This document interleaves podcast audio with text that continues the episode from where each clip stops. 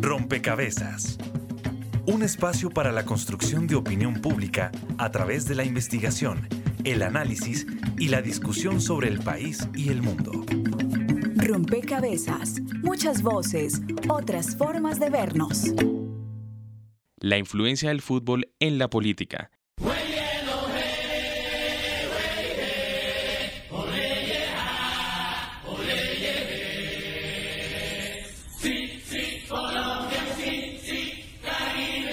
Todo lo podemos lograr si trabajamos como la selección Colombia, unidos por un país. El jefe de Estado se puso la camiseta de Colombia. Cuando estaban en el monte los guerrilleros de las FARC no tenían la oportunidad de jugar fútbol, pero ahora el panorama para ellos cambió. ¡Viva Chipzombia! ¡Mi patria querida! Perdimos, pero te seguimos queriendo. Además de jugar el fútbol, eh, lo importante es la reintegración social ¿sí? a la vida civil. El superintendente de sociedades Francisco Reyes informó que se adelanta un mayor seguimiento a la compra y venta de jugadores de los equipos del fútbol profesional colombiano. Uno de los objetivos es detectar posibles casos de ingreso de dineros ilícitos. Y el fútbol chichombiano no se escapa a todas las enfermedades que padece nuestro país. Esa es la gran lección que nos dejaron estos colombianos admirables estos grandes deportistas y grandes seres humanos que nos representaron en el Mundial de Fútbol.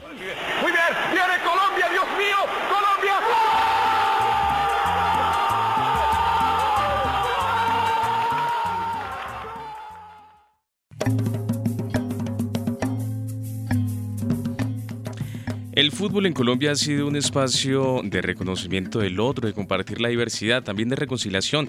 Además, ha marcado hitos en nuestra historia política. Algunos inclusive han generado que otros hechos políticos pasen a segundo plano.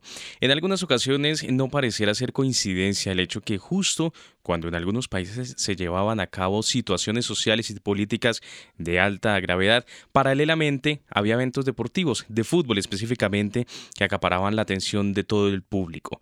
¿Qué dice de un país el hecho de que su principal foco de atención sea el fútbol? ¿Cómo entender que a las personas les puede interesar más el fútbol que las movidas políticas eh, en un país? ¿Cómo entender además que sea el fútbol lo que más mueva las fibras en el mundo?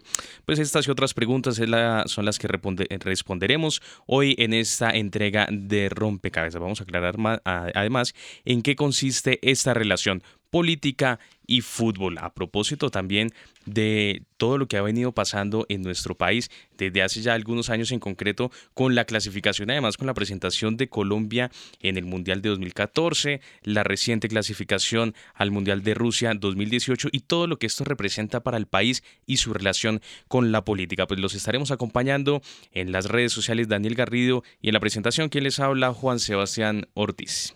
Hola Sebastián, también saludamos a todas las personas que nos escuchan a través de Javeriana Estéreo 91.9 FM en Bogotá.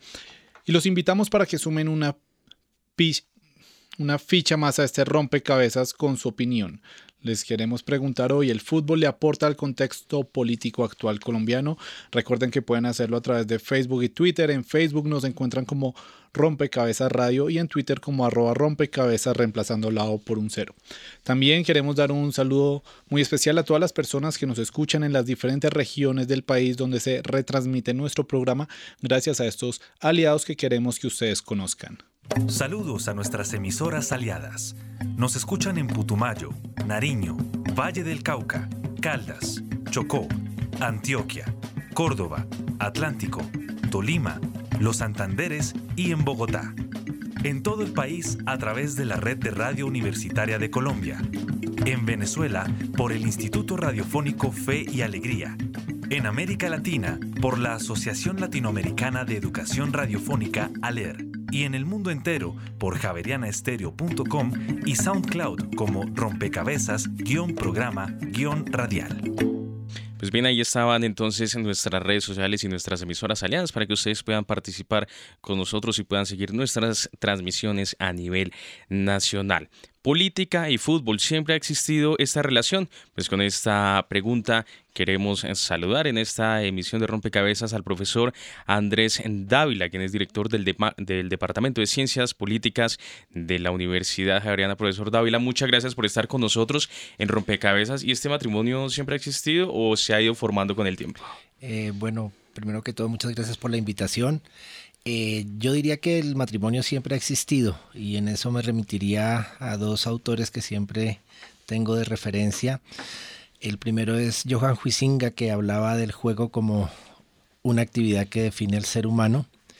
Eh, su texto famoso se llama Homo Ludens, el hombre que juega. Y eh, a diferencia de otras lecturas, la propuesta de Huizinga es que lo que nos diferencia realmente de los animales como especie es el juego. Y el deporte es un juego, un juego reglado, un juego en donde la competencia ocupa un lugar muy importante. y en ese sentido, de los cuatro tipos de juegos, el, el deporte y el fútbol en particular pues se, se, nutren del tema competitivo. Pero ahí me referiría también a Norbert Elías que nos habla de, de cómo los deportes eh, pues son un fenómeno reciente de, coincidente con la configuración del Estado moderno y donde eh, el ocio, el papel del, del, ocio tiene que ver mucho precisamente con el hecho de que el resto de la vida se, se sobreregula se elimina la violencia y entonces los hombres necesitamos un espacio para eso, para manifestarnos de otra forma. El, deporte y el fútbol en ese sentido serían el lugar de la catarsis y la mímesis. Y pues eh, por lo mismo eh, el fútbol entonces y los deportes en general tienen un contenido social y político eh, claro y distintivo.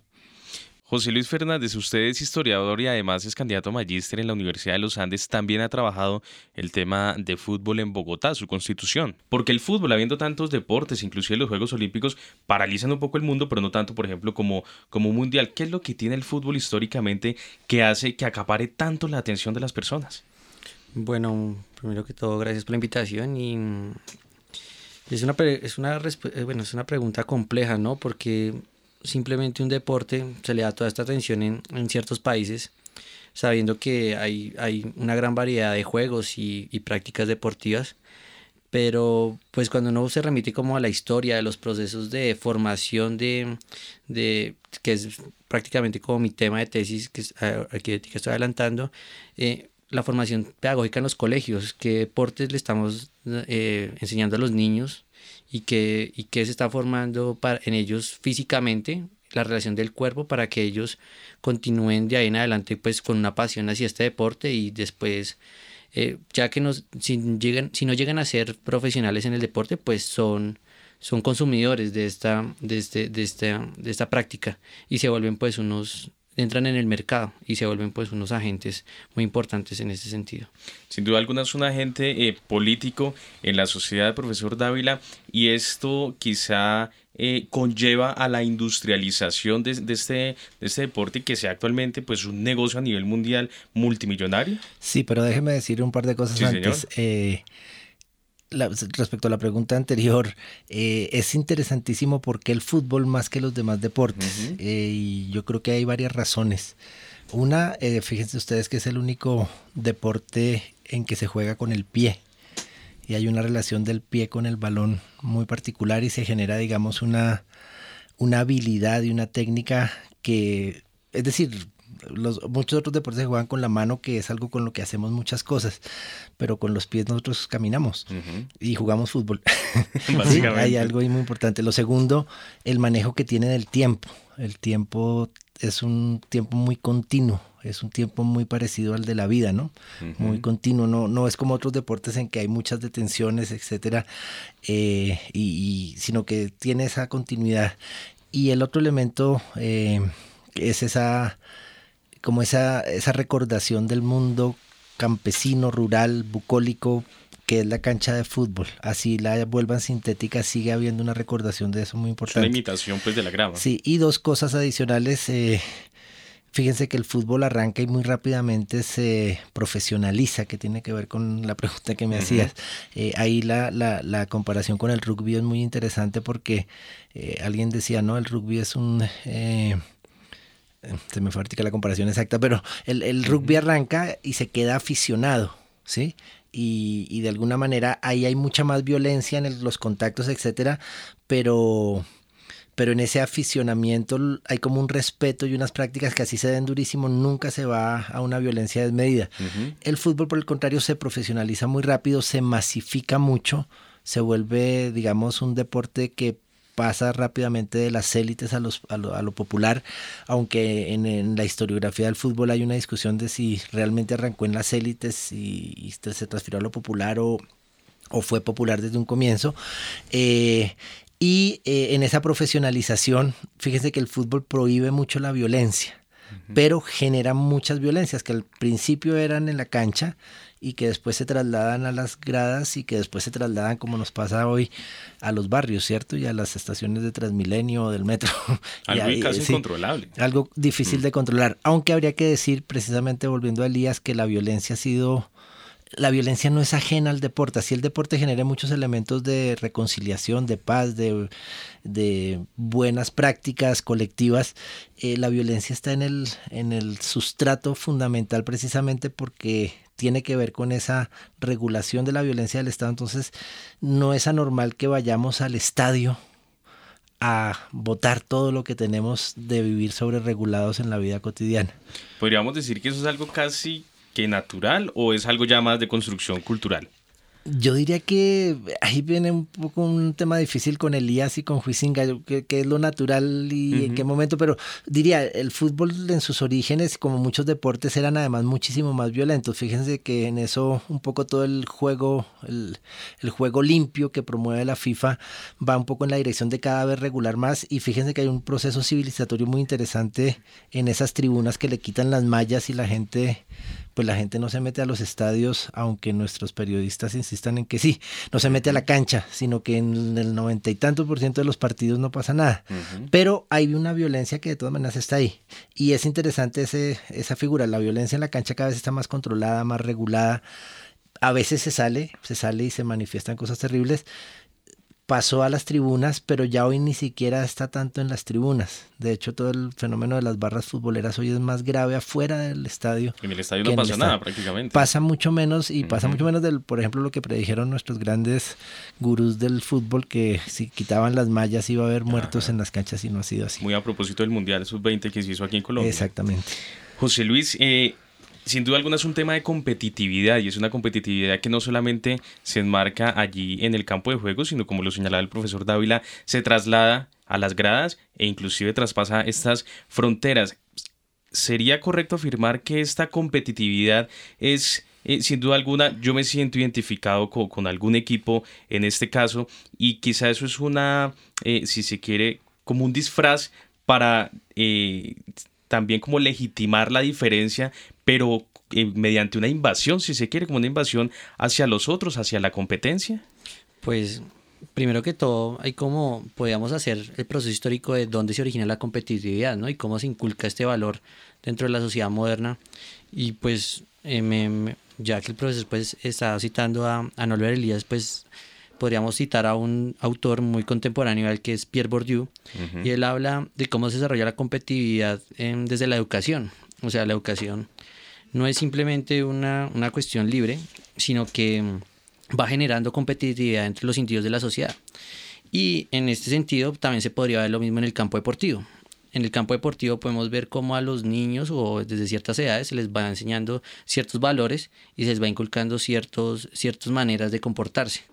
Por ejemplo, em, la hombría, em, la competitividad, la, los récords, todo eso se va marcando en la medida en que el niño tiene que ser más competitivo cada vez más para ser mejor y evolucionar, algo muy eugenésico, diría yo, que fue la introducción del deporte en los colegios en Colombia.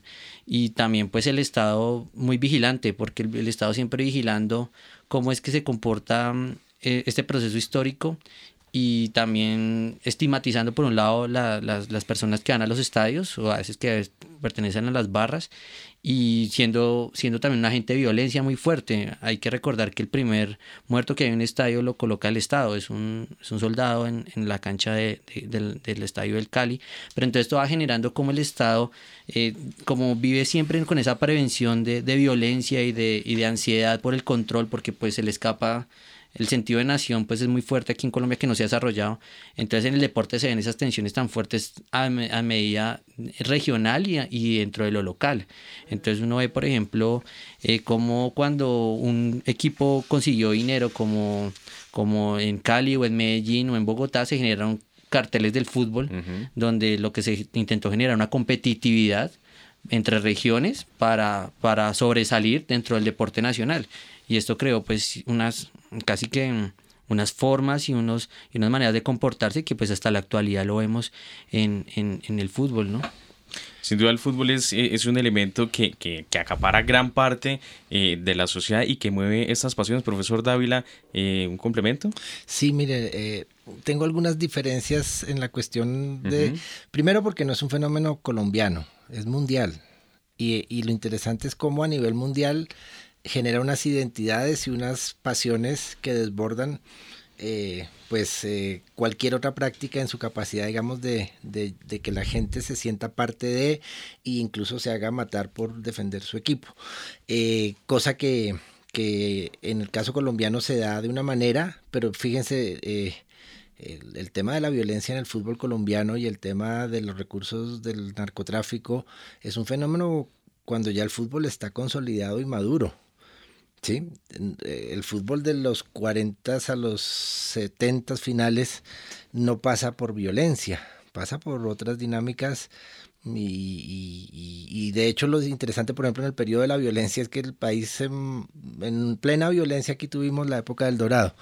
Eh, ya en, en, la época del segundo dorado, que sería ese asociado al narcotráfico, digamos, tampoco es tan violento en, en, en, los estadios, aunque hay hechos graves como el del soldado. Hay, hay algunos hechos, pero son muy esporádicos, no es que sean tan comunes. No es una constante. Eh, eh, el asesinato del, del, juez de línea este que lleva a la suspensión del torneo, eh, pero, pero ahí ya tenemos casi 40 años de fútbol profesional en Colombia. y la violencia, digamos, marcada, etcétera, llega en los noventas con, que además es muy curioso, las barras futboleras surgen acá, emulando a las barras bravas argentinas. Eh, primero cuando ya el juliganismo se está prohibiendo y se está superando, en, digamos, por lo menos en lo que es la, la Premier League inglesa, em, pero llega aquí cuando y, se forja en, equipos como Millonarios, Santa Fe, América Nacional, pero en una época en que por ejemplo Millonarios y Santa Fe no jugaban muy bien. Entonces creo que hay unas cosas que no son tan fáciles de establecer, eh, digamos, una causalidad en una sola dirección. Yo estoy de acuerdo y siguiendo a Bordier, creo que él hace unos aportes muy interesantes para la lectura del fútbol, pero siempre me pregunto la línea de causalidad. ¿Es la educación la que genera la competencia y de pronto el ir hasta, la, hasta esa esa violencia, o es el fútbol? Que me pregunta si es un espectáculo, eh, se ha vuelto un espectáculo, se ha vuelto un gran negocio, pero es un gran negocio que sigue dependiendo de una dinámica que está en el juego. ¿Sí? Así pues, digamos, a veces pasen cosas que implican mucha manipulación, etcétera. Muchos gobiernos y muchos presidentes y muchas dictaduras fracasaron en la manipulación del fútbol para sus intereses políticos. Algunos tuvieron algún éxito, ¿sí? Pero digamos, esas relaciones no son unicausales, no van en una sola dirección, por lo menos desde donde yo lo veo. Pues bien, pues eh, toda esta apertura precisamente para empezar a enlazar mucho más y consolidar esta relación entre fútbol y política, por eso los quiero invitar a que escuchemos una muestra de lo que ha sido esta relación política y fútbol en el mundo. La historia moderna del deporte más popular del planeta abarca más de 100 años de existencia. Hoy, las disputas detrás del balón tienen mayor significado cuando los gobiernos se aprovechan de la pasión por la pecosa. Edwin Camacho, politólogo y profesor de la Universidad Javeriana, nos cuenta por qué la política y el fútbol tienen una fuerte relación. La relación que el deporte en general y en específico el fútbol tiene con las emociones de la sociedad. La política tiene mucho de la manipulación de un estado emocional de la sociedad o de la conexión con un estado emocional de la sociedad este onceavo campeonato mundial de fútbol 78. Muchas gracias. Era 1978 y Argentina organizaba su primer y único mundial festejado en territorio gaucho. En aquel entonces, Argentina pasaba por tiempos de inestabilidad luego de 46 años y cuatro dictaduras. Rafael Videla instauró en 1976 un régimen de pánico y terror en Argentina. Al igual que otros, Videla veía en el fútbol la oportunidad de ocultar los horrores de su gobierno. Argentina 3, Holanda 1. Mientras los argentinos veían al albiceleste levantar la Copa del Mundo, a unas cuantas calles del estadio, el gobierno realizaba secuestros, torturas y los conocidos vuelos de la muerte, en los que se arrojaban a los detenidos desde aviones al Río de la Plata. Gabriel Gavis, residente de Buenos Aires y profesor de la Escuela Técnica 18, nos cuenta cómo se vivieron esos años. En ese momento se utilizó el Mundial de Fútbol para tapar todo lo que estaba pasando en el país, ¿no? Que estamos hablando de desapariciones, torturas, un plan económico eh, realmente que le hizo muy mal al país. Se utilizó el Mundial de Fútbol para distraer a la gente mientras se llevaba a cabo esas cosas, diciendo a la gente que íbamos muy bien en el Mundial, que el fútbol, que esto, y atrás de eso estaban haciendo ese plan socioeconómico que, que hundió bastante a la Argentina. Yo te tiré el balón y no hubo más juego luego. Ya no se devolvió. Edwin Camacho también nos cuenta cómo operaba la dictadura durante el Mundial de 1978 periodo de más represión y desapariciones y todo en la dictadura militar argentina fue entre el 76 y el 80. De una u otra forma eso fue una forma de tener distraída a la gente y también fue una forma de generar gran corrupción. Dicen que el, el, Mundial de España en el 82 salió más barato que el Mundial de Argentina en el 78. Otro caso sucedió en 1969. Honduras y El Salvador, dos países unidos por su geografía e historia, se enfrentaban por un boleto al Mundial de Fútbol de México 1970. El Salvador, 2 Honduras. La llamada Guerra del Fútbol comenzó el 14 de julio de 1969, cuando El Salvador atacó a Honduras por aire y tierra. Las hostilidades entre los dos países duraron 100 horas. Europa no ha estado absenta de este tipo de casos. En 1934, Benito Mussolini convenció al argentino Luis Monti para que jugara en la Juventus de Turín. La intención del fichaje era poder nacionalizarlo unos años después, como lo haría con otros futbolistas antes del Mundial. Pero esta no fue la única vez que el fascismo utilizó un evento deportivo para fortalecer su mensaje. Edwin Camacho, politólogo y profesor de la Universidad Javeriana, explica.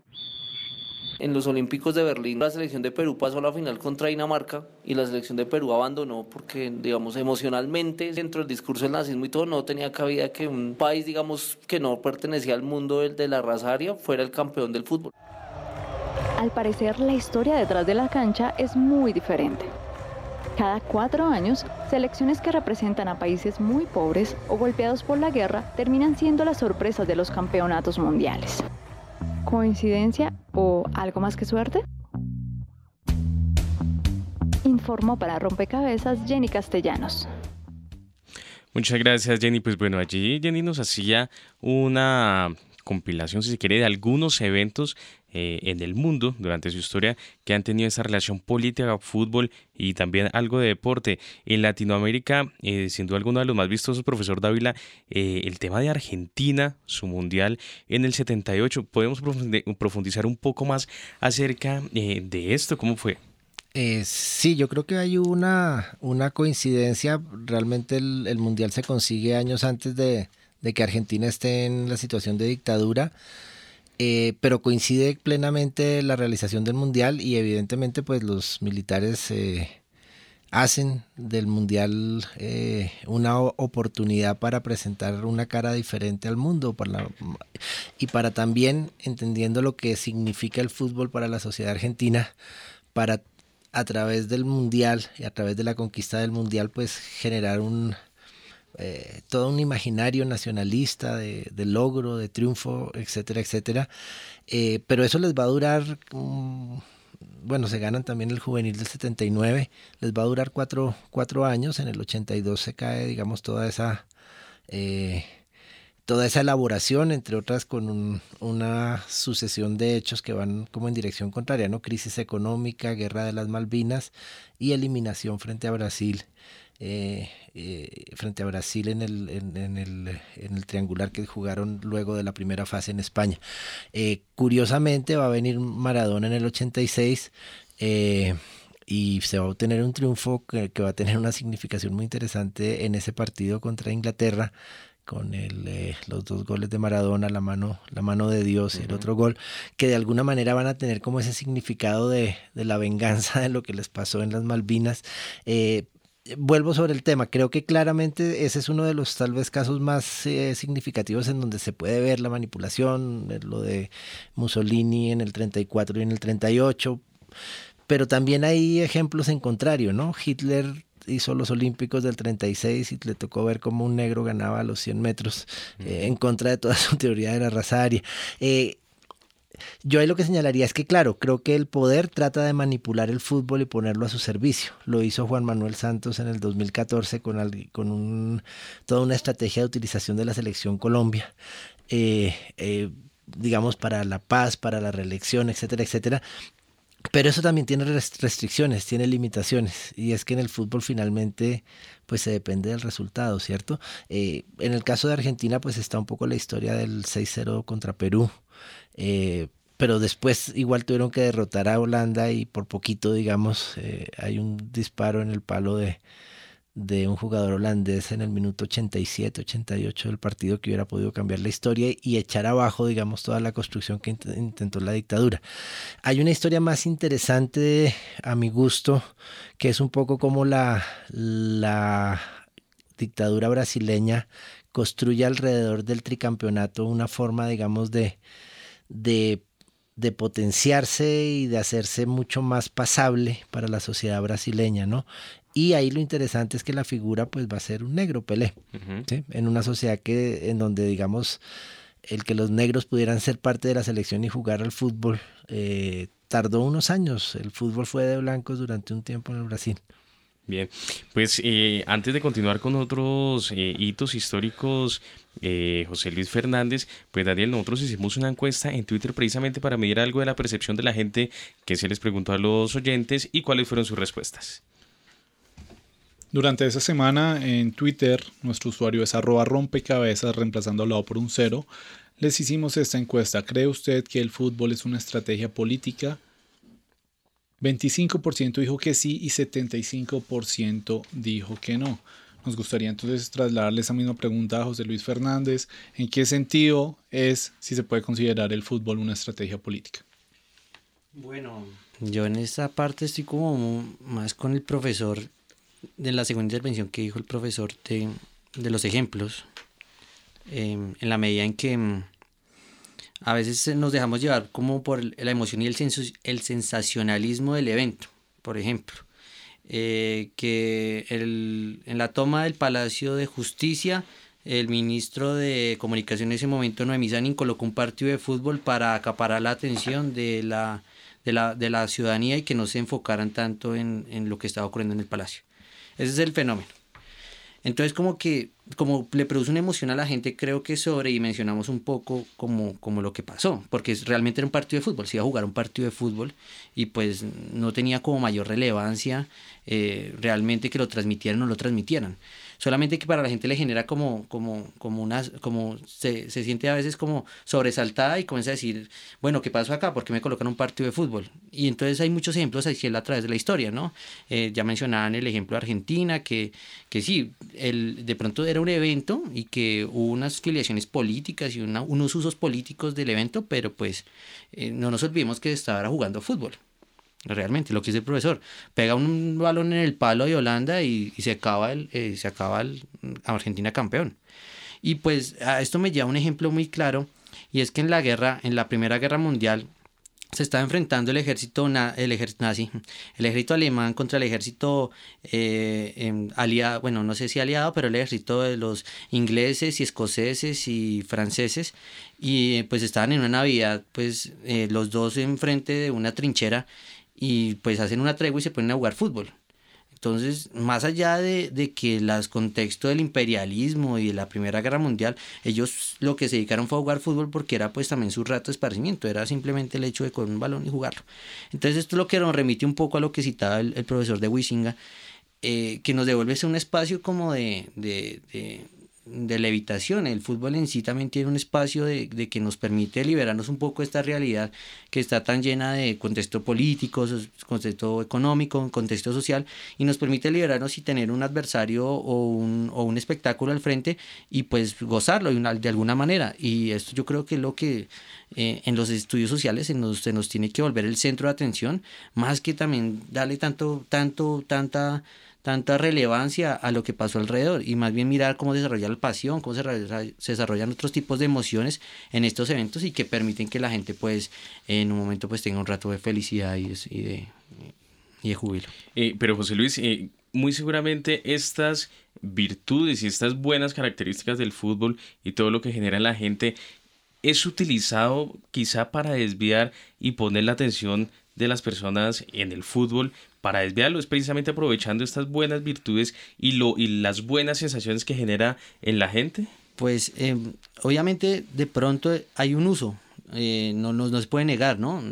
alrededor hay unos muchos intereses, pero también hay una cuestión aleatoria, ¿no? Eh, hay una cuestión de, de, que no se puede prever en ciertos sentidos eh, el mismo juego, porque el juego pues es muy variable en su sentido.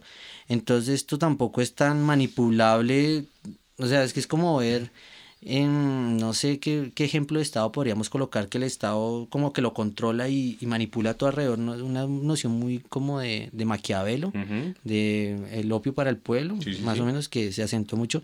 Entonces, no, o sea, pues yo no estoy tan de acuerdo con esa noción.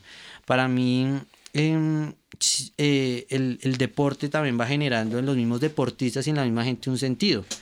Eh, un deporte, no hay que olvidarnos que el deporte y el fútbol, sobre todo en Colombia, es un espacio, es, es un fenómeno que permite mucha movilidad social. No solamente desde las clases populares hacia eh, los éxitos profesionales que tienen estos jugadores de fútbol. Toca ver la selección Colombia cuántos vienen de uh Popular. creo que en la selección del 2014 había gente que ha sido hasta vendedor de pescado, como Carlos Vaca, y después termina jugando en el Milan. Entonces uno termina viendo que esto no es tan rígido como la sociedad lo, trata de ver y el poder lo trata de establecer. Entonces también permite una movilidad social y un tipo de estrategias de las que nos habla un poco Elías en, en sus textos sociológicos, de cómo la gente va elaborando estrategias y va sacando del deporte también unos réditos. No solamente los réditos los saca el Estado, sino también los sacan los deportistas y los sacan las personas que asisten a él porque les genera emoción y les genera como placer. Entonces yo creo que eso es lo que no nos debemos olvidar, Ah, salvo que también hay, un espacio que, que, evidentemente hay que analizarlo y es también el contexto donde se origina. Perfecto, profesor Andrés Dávila, ¿cómo ve usted esta eh, percepción de la gente? Que, que de hecho la gente opina que gran parte, gran parte de la gente dice que el fútbol no es una estrategia política, pensaría uno lo contrario, ¿no? Eh, no, yo estoy de acuerdo con la gente. ¿Está de acuerdo con la gente? claro. Sí, no, que hay una relación entre fútbol y política, pero no, el fútbol afortunadamente no es una estrategia política. Algunos intentan volverlo una estrategia política y pueden tener éxito.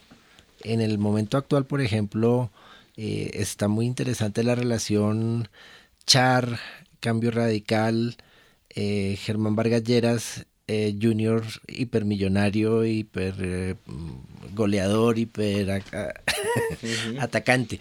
Eh, es una relación interesante. Pero falta ver qué tal que el junior no llegue a ninguno de los tres títulos que está buscando en este momento, perderá entonces Vargalleras las elecciones, ni idea. ¿sí? entonces, lo que quiero señalar es, hay relación, las causalidades, el que lo quieran usar, manipular, es más complejo. Y yo en eso defiendo mucho la idea de que el fútbol tiene como una autonomía pese a lo mucho que está industrializado, que se ha vuelto un espectáculo, que hay demasiados intereses. Eh, ejemplo, lo vimos hace poco en la liga inglesa. ¿Cuál fue el equipo que ganó? Un equipo que venía de abajo, el Leicester, ¿sí? Que, se armó muy bien, etcétera, y sin los millones de, libras de los demás equipos y allá llegó. Entonces uno, digamos, creo que eso es lo que sigue salvando al fútbol y lo sigue manteniendo en, la cresta, digamos, de, la afición y del interés de la gente. Y por eso creo que me parece muy válido que la gente eh, piense que el fútbol no es una estrategia política. Eh, lo que sí me parece a veces también interesante es que tantos cientistas sociales sigan pensando que eso del fútbol no es importante. Pues bien, vamos a cerrar ese capítulo histórico para darle paso a la actualidad precisamente haciendo un poquito de contexto, dando una mirada hacia atrás de lo que ha significado la política y el fútbol en nuestro país.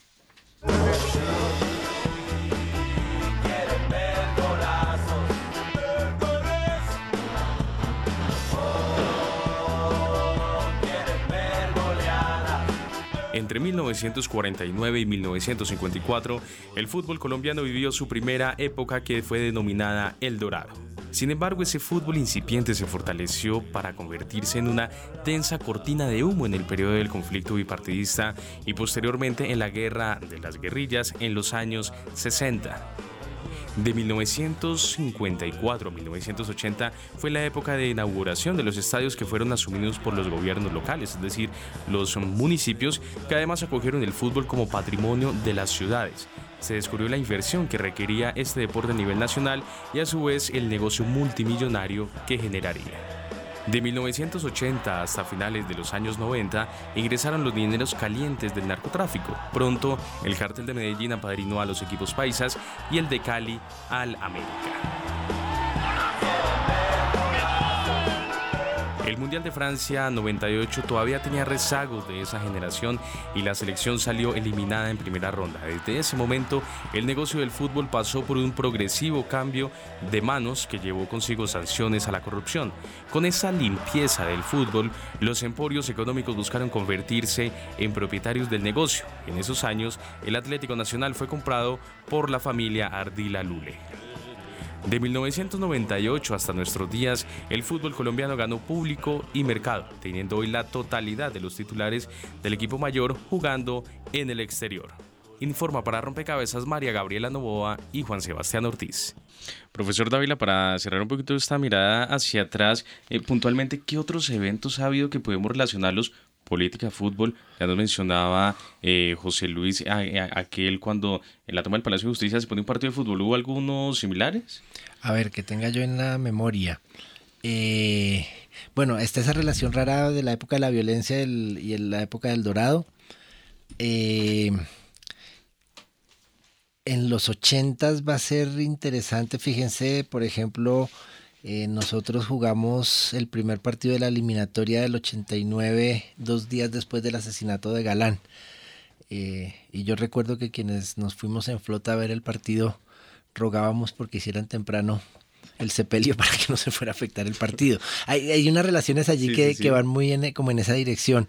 Eh, está, digamos, un momento que es muy complicado de explicar. Eh, a mí en, el 2014 me sorprendía mucho que, que empezaban todos los colombianos y los, periodistas y la gente que entrevistaban a, a, decir que lo bueno de estas elecciones es que no tiene ningún nexo con el narcotráfico y un poco a estigmatizar al equipo de los noventas.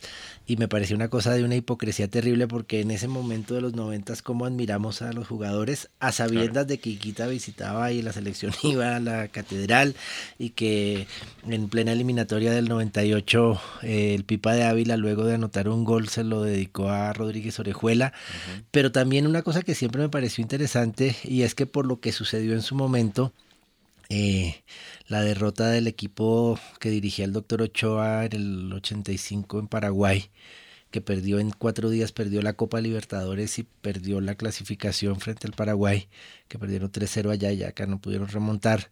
Eh, el equipo que quedó, sí, estaba totalmente como rodeado de las cosas del narcotráfico, pero jugaba una cosa que no tenía nada que ver con el narcotráfico. Yo no sé si ustedes se acuerdan que ese equipo de Maturana y del Bolillo, si algo tenía era que jugaba bien y bonito. Sí, no daba patadas, era un equipo muy, muy noble, como de muy buenos valores futbolísticos y como un ejemplo muy interesante para el país. Y bueno, vienen esas tensiones raras entre narcotráfico y fútbol. Y una cosa que, que fue muy fuerte, el asesinato de Andrés Escobar. es que también hemos pasado por épocas muy complicadas, ¿no? ese equipo del 94 que todo el mundo piensa que fue malísimo, fue un equipo que el fútbol lo castigó porque ese equipo alcanzó a jugar muy bien, pero no la metía. Y sí, sí le metían los goles. y, pero fíjense cómo mm, el autogol e, es un equipo que juega amenazado. Que eso no ha pasado casi en ninguna parte. Hay otras historias, pero, pero no son tantos los casos. Juega amenazado Además mete un autogol y a las dos semanas o semana y media asesinan al jugador que, que cometió el autogol. Eh, el otro día yo pensaba, oiga, nadie le ha reconocido al bolillo y, a, y al equipo que después va a Francia que lo normal es que el fútbol colombiano hubiera entrado en un bache gigante inmediatamente y sin embargo ahí se levantó, pero ya esa generación iba en caída y por eso después nos costó tanto volver. Eh, interesante, por ejemplo, que un líder que empata tan fácilmente con la gente como es el expresidente y senador Álvaro Uribe Vélez, eh, nunca haya entendido que el fútbol es importante. sí, es decir, porque lo que se logró fue gracias al vicepresidente que le metía ideas en la cabeza que hagamos el mundial y que nos postulemos y todo eso, pero eso eran ideas de Pacho Santos.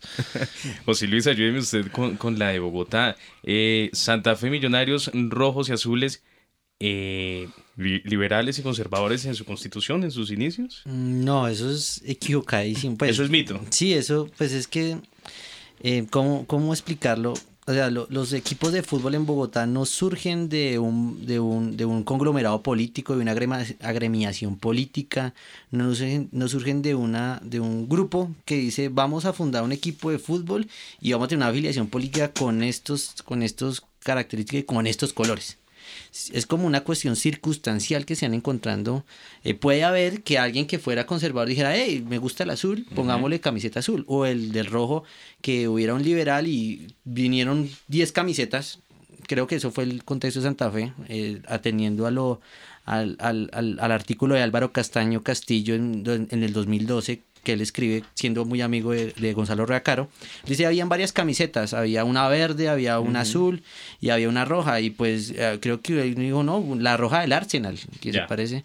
Entonces, ese contexto político no se puede, no se puede simplificar así, sino que tiene que ver muchas más, muchas más nociones. Y pues ya que el profesor toca eh, e, esa cuestión de que, por ejemplo, los, los, los, futbolistas tenían un momento de, expresividad y espontaneidad como lo del Pipa Ávila y, y, y, Guita, pues también en Bogotá con estos jugadores, aquí Santa Fe trajo jugadores em, o, o personas de fútbol que venían refugiadas de la de la, de la Guerra Civil Española, eran republicanos. Entonces, el primer técnico de Santa Fe en el 48, creo, era un refugiado republicano y ahí pues hay un combo que viene a, formarse en Santa Fe y ahí viene pues la afiliación de Pacheco, el, este personaje que era hijo de españoles y era hincha de Santa Fe. Entonces eh, hubo millonarios que también trajo pues unos, unos, unos jugadores agremiados eh, de, de, Argentina que estaban sindicalizados.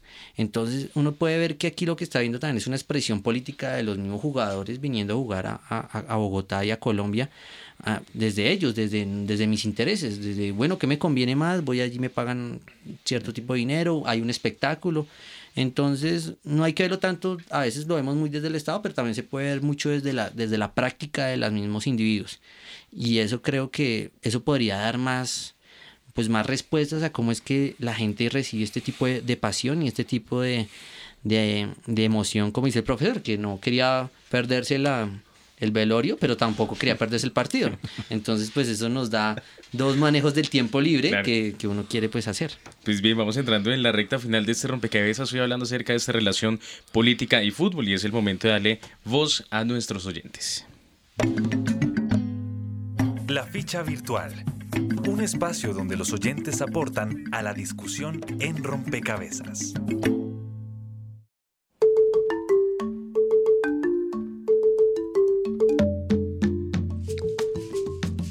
Iniciando nuestro programa, los invitábamos a participar en las redes sociales y a responder esta pregunta. ¿El fútbol le aporta al contexto político actual de Colombia?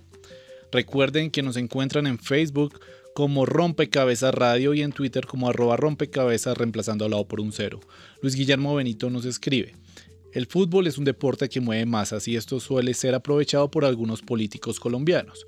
Un ejemplo fue cuando Noemí Sanín integró la directiva de Millonarios buscando los votos de los hinchas, pero el caso más claro es el de los Char en la costa, que son propietarios del Junior de Barranquilla y recientemente han invertido gran cantidad de dinero en el equipo para que ello contribuya al crecimiento de su imagen política.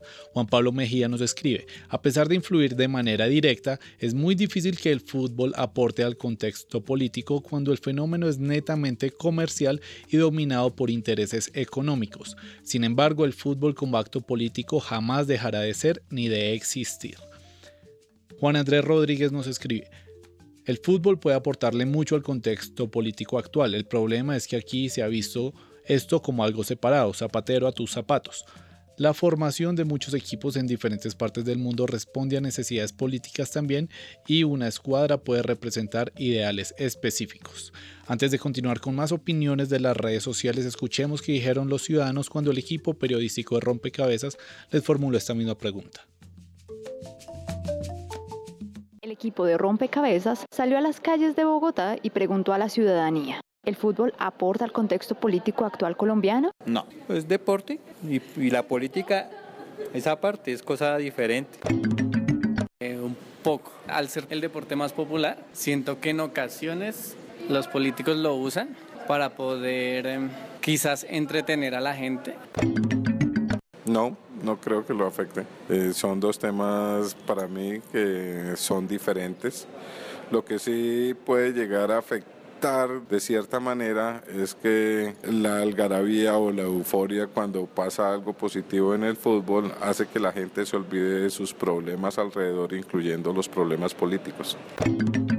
Sí, porque se vuelve como una pantalla de humo. Entonces, pues no es lógico que cada cuatro años se haga el mundial, sabiendo que cada cuatro años se elige un presidente. Informó para Rompecabezas Jenny Castellanos.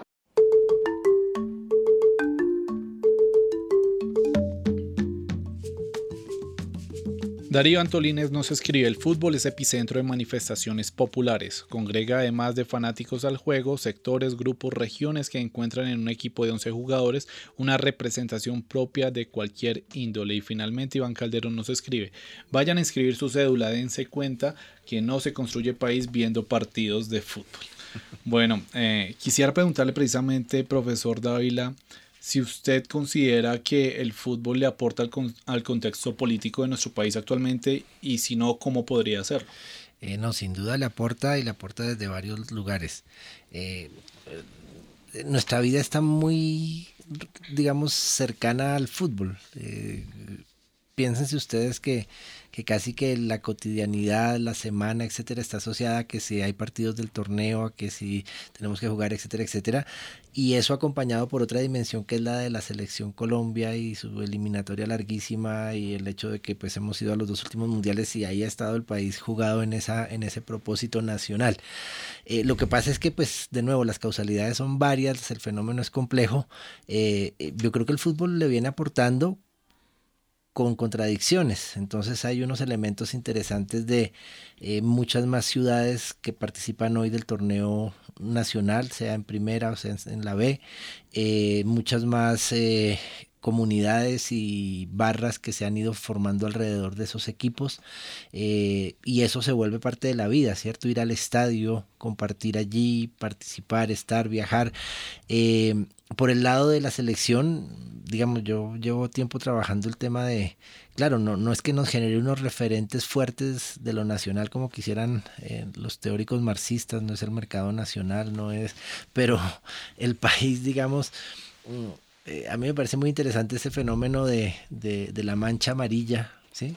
que, no era tan, tan en los 90 no era tan común, hoy es la mancha amarilla y es interesantísimo un partido eh, de, preparación en, en, España o en, Europa, más difícil en Asia, eh, y el estadio lleno de, colombianos o de gente con la, con la camiseta de la selección. Entonces creo que hay unos, unas cuestiones que son interesantes, pero que también son a veces contradictorias. El país, por ejemplo, eh, se nutre de optimismo y de positivismo y de buenas cosas cuando el equipo gane, cuando el equipo juega bien y entonces todos somos colombianos y Dios es colombiano y, la reconciliación y la paz y cuando pierde o David Ospina comete un error, Mm. hay un modo también muy colombiano de perder y pasa por un canibalismo tremendo que, que se recoge muy bien en ciertos periodistas y las formas como verbalizan lo que pasa, ¿sí? Y entonces eh, nos resulta tan insoportable que tenemos que decir que, que los jugadores del 94 perdieron porque metieron viejas y se emborracharon, y eso no fue cierto.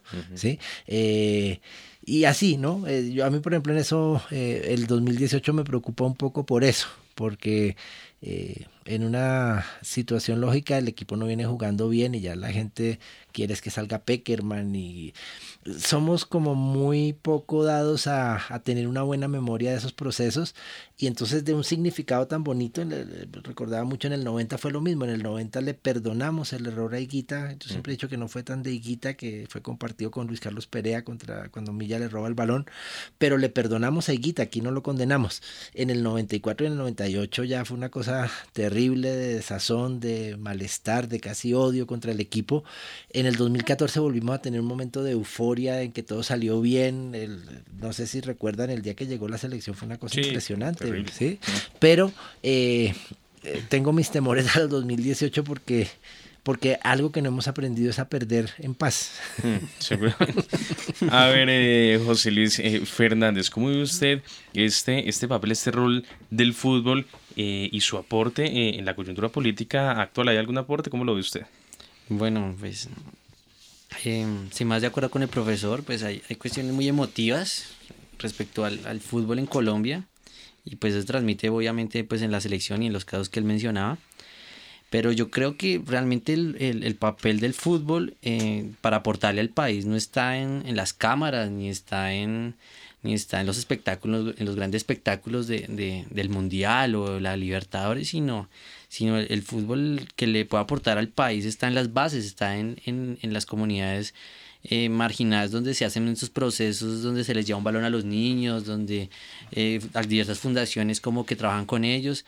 Entonces ahí hay un proceso pedagógico que es el que hay que rescatar más que, más, más que el otro proceso, porque el otro proceso es hallar por, por el apasionamiento y por el momento en el que se encuentra el país. Por ejemplo, yo creo que el 2000 en el, en el, por ejemplo, en el 2010, cuando la selección va a Brasil, la gente se pega una endeudada de 50 millones para ir a ver todos los partidos de Colombia en Brasil y se llena el estadio en el primer partido, pero entonces hay una emoción que no la ahorita para el, para el para lo que dice el profesor para, para, Para Rusia. para el Mundial de Rusia. Mm. Entonces ahí uno se da cuenta de cómo es que también la gente está, qué es lo que busca la gente en la selección Colombia y, y qué le da.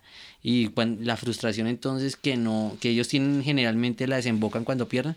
Entonces yo creo que ese proceso pues es, es, es chévere analizarlo, imagino sociológicamente, pero pues para, el- para un contexto social y para un contexto de paz, que se toca, que es más delicado aún, eh, sí toca hacerlo desde las bases y no solamente con el fútbol, con otros deportes. Yo creo que en Colombia inclusive los éxitos más grandes no los ha dado el fútbol, los ha dado yo creo que las pesas con, con, esta, con esta señora María Isabel Urrutia que por ejemplo sin, sin el menor apoyo del Estado, pues en, en alterofilia se ganó una medalla de oro o bueno, muchos de estos deportistas que tienen un, un- un- una condición bastante limitada en el país socioeconómica y resultan siendo unos deportistas eh, sobresalientes. Entonces ahí hay que ver otro proceso, ¿no? No solamente eh, lo que estamos generando desde la, desde la más media, sino también desde lo otro que se está produciendo. En ese sentido, profesor Dávila, ¿usted también considera que al fútbol no solamente se le debe valorar por su valor como espectáculo, sino también por su valor y su virtud de un eh, agente movilizador social y agente cambiante social? Sí, sin duda. Lo- lo- tal vez la diferencia que yo tendría es que creo que hay que prestarle atención a ambas cosas eh, y, y estar como pendiente de las dinámicas en ambos lugares, en el espectáculo y en la cuestión masiva y Ujú. que genera todos esos sentimientos y esas pasiones y en ese otro terreno en donde hay un trabajo y una labor muy importante. Eh, pero, pero ahí también es, es difícil. Yo he, tenido la oportunidad de mirar eh, experiencias como la del colombiano y el, el uso, digamos, del fútbol también como, como un mecanismo, una herramienta de construcción de paz y de reconciliación. Y eso tiene unas potencialidades y también tiene unas restricciones y tiene unas limitaciones. Pero sin duda, eh, digamos, eh, en la práctica, digamos, hay demasiadas experiencias que también uno no conoce en donde... el, el, fútbol y los deportes terminan siendo unos elementos de socialización, de generación de valores, de, de construcción de buenas prácticas pero también en entornos, digamos, en eso no podemos eh, ser como ingenuos e idealistas, en entornos a veces complejos, ¿sí? Entonces, por ejemplo, eh, creo que en Medellín sucedió, claro, se, se, hacen los torneos, se juega con las otras reglas, eh, entonces se superan, digamos, hitos de violencia y de agresividad, pero eso a veces no logra digamos, eh, constituir una base suficiente para solucionar un conflicto. La realidad va más allá de eso y, genera otras cuestiones. El proceso, digamos, de la posibilidad de que las FARC entren al torneo rentado y tengan su propio equipo, creo que va a ser una prueba fuerte. ¿sí? Yo no me imagino que pase el día que haya partido aquí en Bogotá o en Medellín o en Barranquilla y juegue el Atlético, las FARC contra sí, el equipo de La Paz y, qué reacciones se puedan generar. me parece interesantísimo, pero difícil. En eso, por ejemplo, creo que, que Antonio Navarro lo hizo muy bien con el Deportivo Pasto. Pero, pero fíjense que hilando otra cosa. Iba a comentar sobre eso un, último detalle. Claro, yo no creo que Millonarios de Santa Fe recojan estrictamente la lógica liberal conservadora, sí, eso es clarísimo. Pero lo que sí es interesante es que en una ciudad como la nuestra, de 8 millones de habitantes, la cosa bipartidista, es decir, tener solo dos equipos durante tanto tiempo y dos equipos en Cali y dos equipos en Medellín, recogía un poco esa cuestión. Eh, fíjense que es muy, apenas Bogotá tiene hoy cuatro equipos, eh, una lógica que también es contraria al resto del continente casi, que es que los, los estadios son del, del Estado, no de los equipos. No sé, hay unas dinámicas bien interesantes que reflejan también pues nuestra configuración como país en lo político y en lo social.